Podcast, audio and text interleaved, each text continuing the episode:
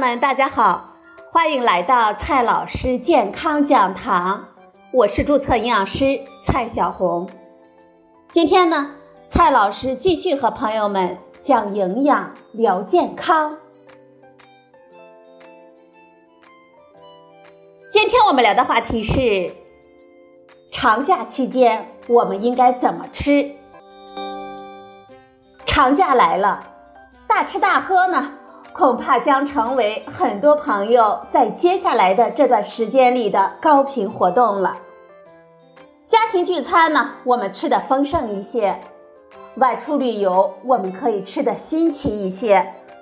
新鲜的蔬果大量上市，我们可以多吃一些。螃蟹此时不吃，更待何时呢？朋友们，你先别馋，放假呢不是放纵。你怎么吃才健康，还是有讲究的。今天呢，我们就来仔细的聊一聊。首先呢，我们先来看一下我们假期饮食的总原则。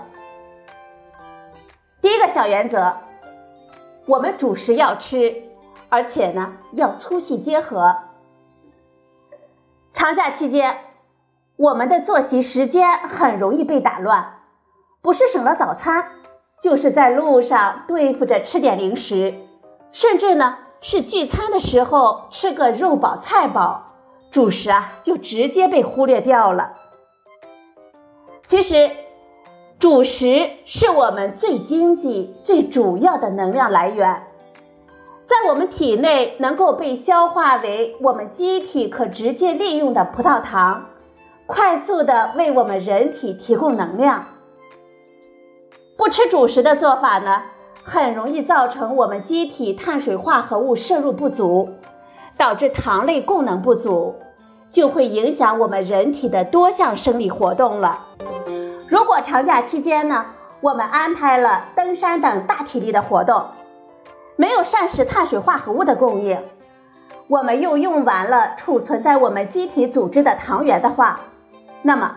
我们就很有可能会在途中出现出汗、心慌、乏力等轻微低血糖的症状。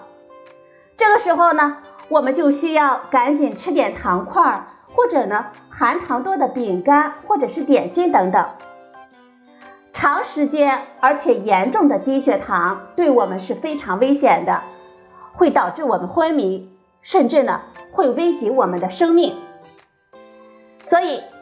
一个健康的成年人每天应该保证主食的摄入量二百五十克到四百克。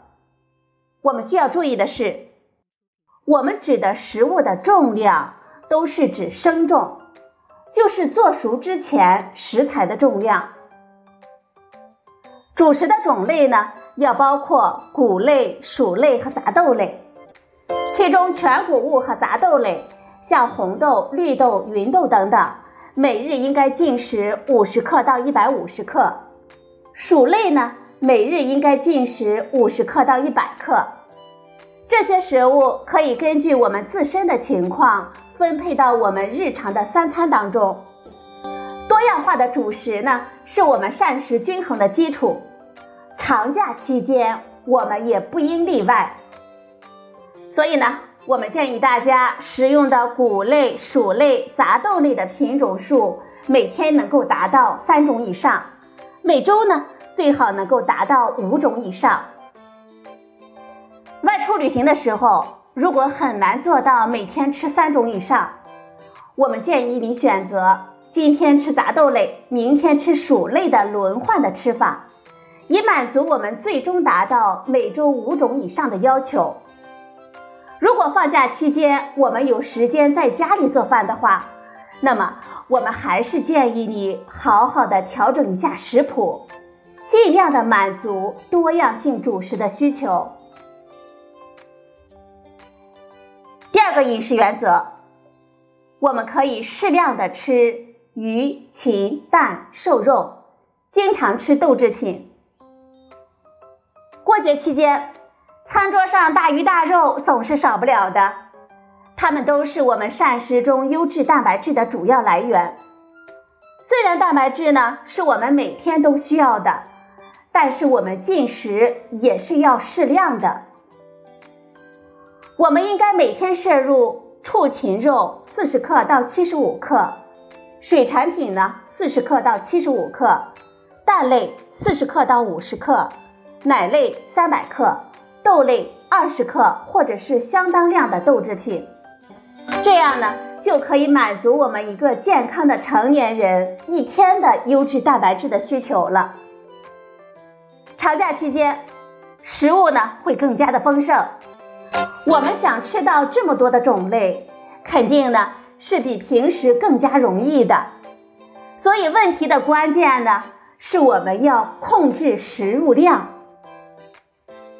如果我们某一天实在是太高兴了，一不小心吃多了，那么第二天呢，我们一定要有所收敛。要保证每周的总的摄入量不能超标。如果某一天某一种食物吃的太多，那么第二天呢，我们就可以少吃一些，或者呢直接不吃。比如说头一天呢，我们光吃肉了，那么第二天呢，我们就可以以素食为主。这样一来，以几天或者是一周为单位来看。我们的膳食结构还是很均衡的。第三个饮食原则，假期里呢，我们别忘吃蔬果，而且呢，蔬果不能互相替代。节庆期间聚餐比较多，大鱼大肉吃多了，蔬菜水果的份额呢，往往就会被挤占掉了，尤其是外出旅行的朋友。蔬果方面可能会摄入不足。蔬菜和水果富含维生素、矿物质和膳食纤维，它对保持我们人体肠道正常的功能是有重要作用的。简单的说，就是吃少了我们就容易便秘。所以啊，放假期间呢，无论是在家吃还是在外吃。我们还是要保证每天吃三百克到五百克的蔬菜，其中呢，深色蔬菜应该占到二分之一，比如说红椒、芦笋、西兰花、紫甘蓝、南瓜、油菜等等。水果呢，每天吃两百克到三百五十克，不要用加工的水果制品，像果汁、果脯等等来代替新鲜的水果。另外呢。水果和蔬菜也是不能互相替代的。第四个饮食原则，零食的选择要合理，食用要有度。放假呢，似乎让我们更有时间和机会吃零食了。但是朋友们，对于零食的定位一定要搞清楚。吃零食是为了我们在正餐之间的空档期补充能量。和补充正餐我们没有吃到的食物，并不是我们想吃什么就吃什么，也不是什么好吃就吃什么，更不是有什么就吃什么。适合做零食的食物呢，给大家举些例子，像苹果、梨、橘子等水果类，像核桃、开心果、腰果、葵花籽等坚果类。像牛奶、酸奶、奶酪、牛肉干等蛋白质类。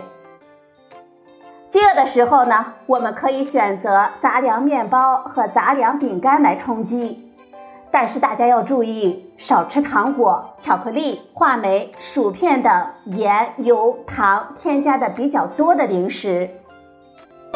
第五个饮食原则，饮食要规律，不要暴饮暴食。放假期间。我们还需要注意的是，按时按点定量的吃饭，不要因为玩和睡而打乱我们正常的饮食规律。不要饿几顿攒一起吃，也不要宵夜加餐不停的吃，更不要遇到好吃的就使劲的吃个没完，以免我们胃肠不适而造成消化功能的紊乱。或许小到打嗝、腹胀、反酸水这种级别的症状，朋友们还能忍；但是大到胃肠炎级别的，你就需要就医了。更别说严重的还有急性胰腺炎，那个搞不好可是会要命的。所以，我们最好的预防方法就是自我节制，宁可少吃一口，不要让我们的胃肠难受。以上这些原则呢，就是我们假期饮食的总原则。接下来我们看一下我们出门在外的饮食注意事项。第一个注意事项，我们的水要喝足。如果没有心肺功能方面的疾病，我们正常的成年人每天的饮水量应该在一千五百毫升到一千七百毫升。如果体力活动水平比较大，那么我们机体丢失的水分就会比较多。我们的饮水量在两千毫升以上也是可以的。所以，出门旅游我们要做好自己的喝水计划。不方便买水的地方，我们要自己提前备水。如果有登山等大体力活动的行程，我们更要提前备足饮用水。不要渴着自己，朋友们要注意，生水是不能饮用的。无合格水可以饮用的时候，我们可以再用瓜果来代替。至于能量饮料、无糖以及低糖饮料、牛奶、豆浆、酸奶、核桃乳、杏仁露之类的，我们也可以准备一些。必要的时候呢，既补充水分又补充能量。如果朋友们是亲子家庭游，行程当中有老人和小孩，我们建议带大的保温壶来灌满热水，以保证路上的热水供应。必要的时候呢，我们可以冲调一些即食的食品。第二个注意事项，充饥的食物我们要备好。旅途当中，我们可以带一些充饥的固体食物，以便我们饥饿的时候及时补充能量。像卤蛋、牛肉干、洗干净的水果、坚果仁、罐头八宝粥、面包、牛肉干等等，都是我们不错的选择。如果有老人、小孩一起出游的话，我们还可以带一些焙烤类的杂粮粉、奶粉。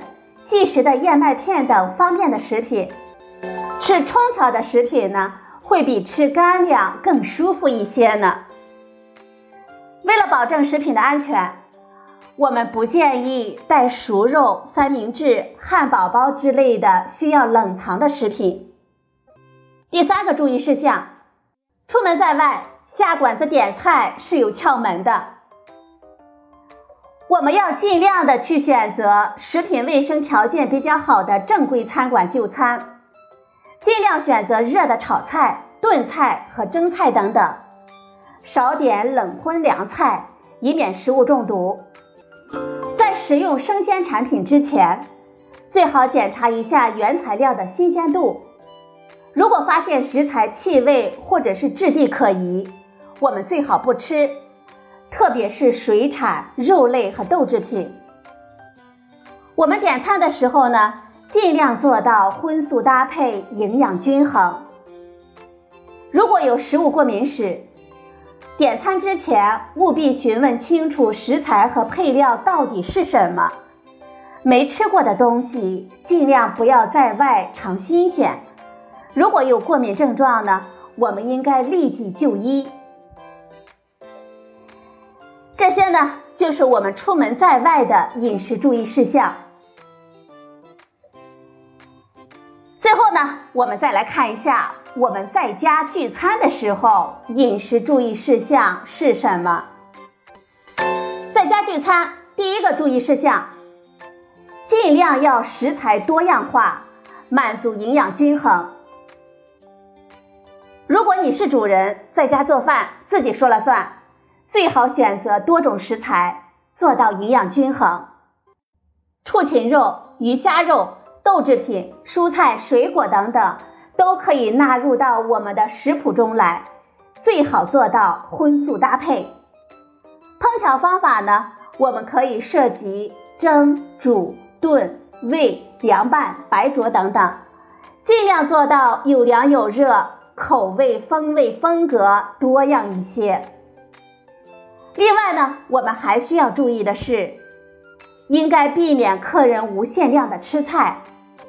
我们作为主人，应该准备主食，可以随菜品一起上桌，并且提醒客人食用。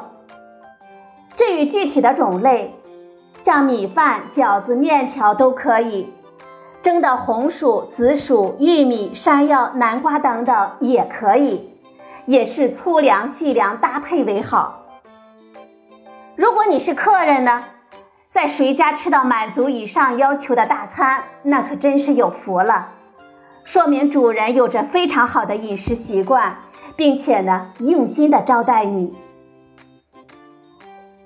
第二个注意事项，饮酒应限量，不可空腹或者是勾兑碳酸饮料来饮用。俗话说，酒逢知己千杯少。亲友相聚呢，少不了喝酒，但是喝酒伤肝又伤身，过量伤己又害人啊。所以假日饮酒呢，我们应该限量，不可放松。健康的成年人如果饮酒，男性一天饮用酒的酒精量不超过二十五克，女性呢不超过十五克。我们可以按照。酒精量等于我们的饮酒量乘以酒精的含量，再乘以零点八的系数的公式来进行简单的估算，结果大概是男性每日三十八度白酒限量六十六毫升左右，十二度的红酒限量两百毫升左右，五度的啤酒限量五百毫升。当然了，每个人呢。还要根据自己的酒量来决定具体的饮酒量。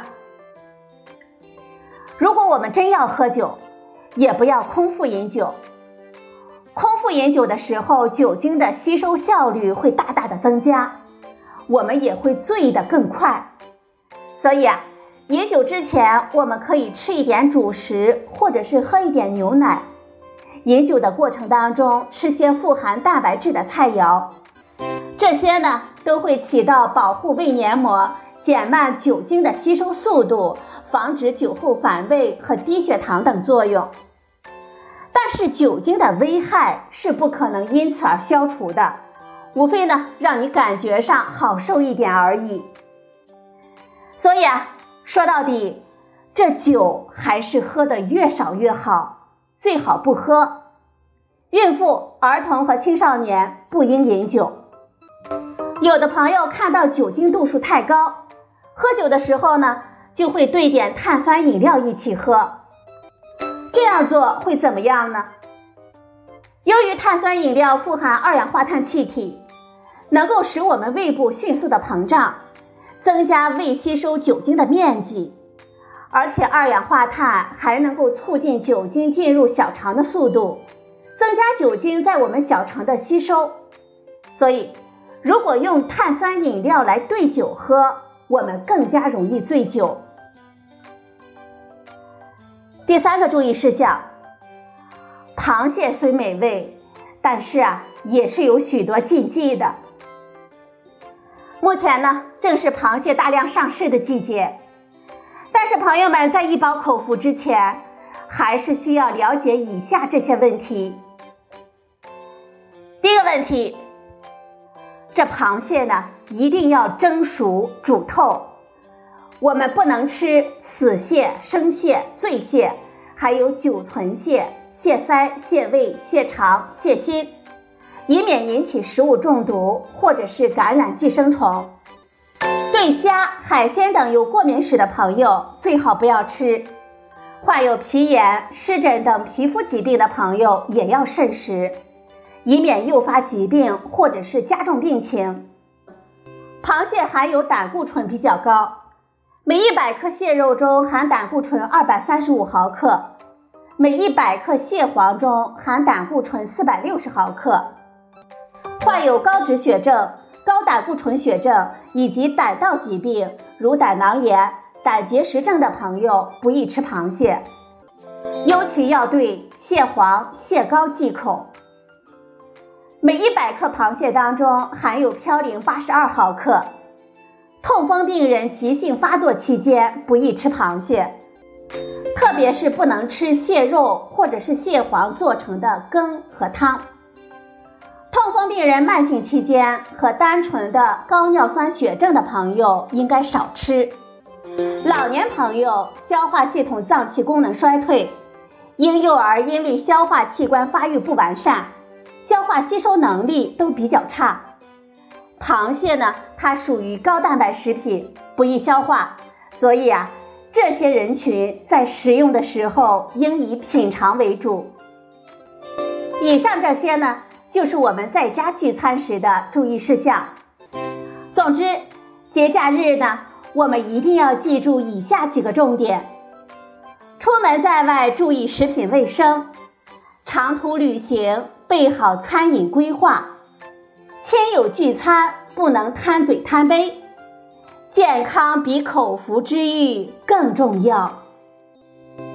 好了，朋友们，今天的节目呢就到这里。谢谢您的收听，我们明天再会。